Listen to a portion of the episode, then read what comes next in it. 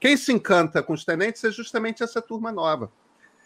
Então, nesse sentido, do ponto de vista estritamente histórico, quem a gente deve comparar com os tenentes são os procuradores de Curitiba.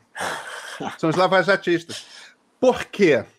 Porque a nova república também transformou o Brasil e criou dois grupos novos que não existiam antes.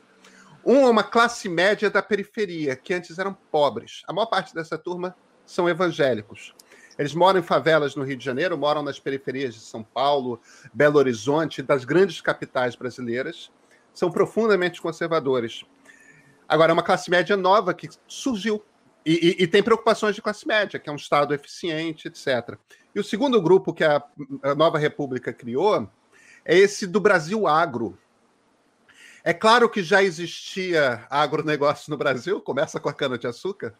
Se você quiser, começa com o extrativismo do pau-brasil.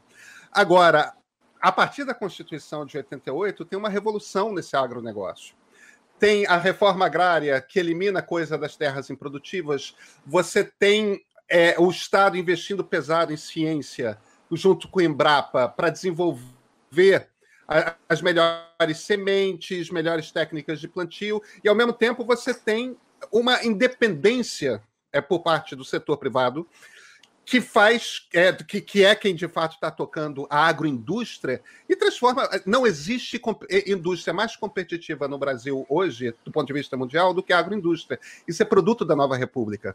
E ali na agroindústria você cria bilionários, você cria milionários, você cria toda uma classe média que pega de Santa Catarina e Paraná, interior de São Paulo, centro-oeste e um pedaço de Minas Gerais, tem toda uma classe média nova em cima desse ambiente.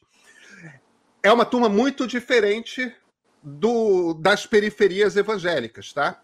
Mas é todo um outro tipo de brasileiro, um tipo social de brasileiro, também conservador, mas conservador num outro sentido, de uma outra forma, que é um grupo novo.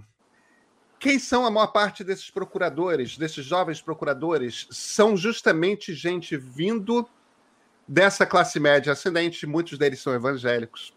Os poucos católicos são profundamente católicos. Em geral, são os primeiros formados na, na, na, nas suas gerações. Quer dizer, eles são literalmente representantes deste Brasil criado pela nova República, como os tenentes eram representantes do Brasil criado pela Primeira República.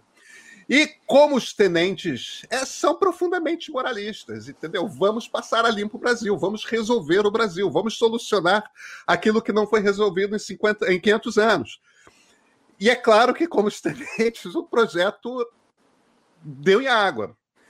Então, nesse sentido, eu acho que se a gente fosse fazer uma comparação histórica estrita, os novos tenentes são os procuradores de Curitiba. É esse processo lavajatista. Olha, você pode botar o Sérgio Moro, que tem o mesmo perfil, tá?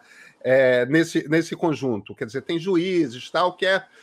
E é uma coisa que vem de dentro do Estado, né? Assim como o Exército ia purificar o Brasil nos anos 20, né? o, o, o, o Ministério Público e os juízes de primeira e segunda instância vão purificar o Brasil a partir da justiça, essa coisa meio moralista tudo mais.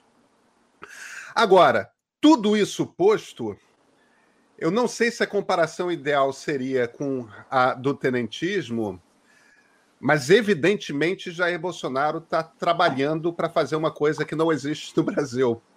É desde os anos 50 que é uma insurreição de, do baixo oficialato pra, contra, é, contra a hierarquia do Exército. Né?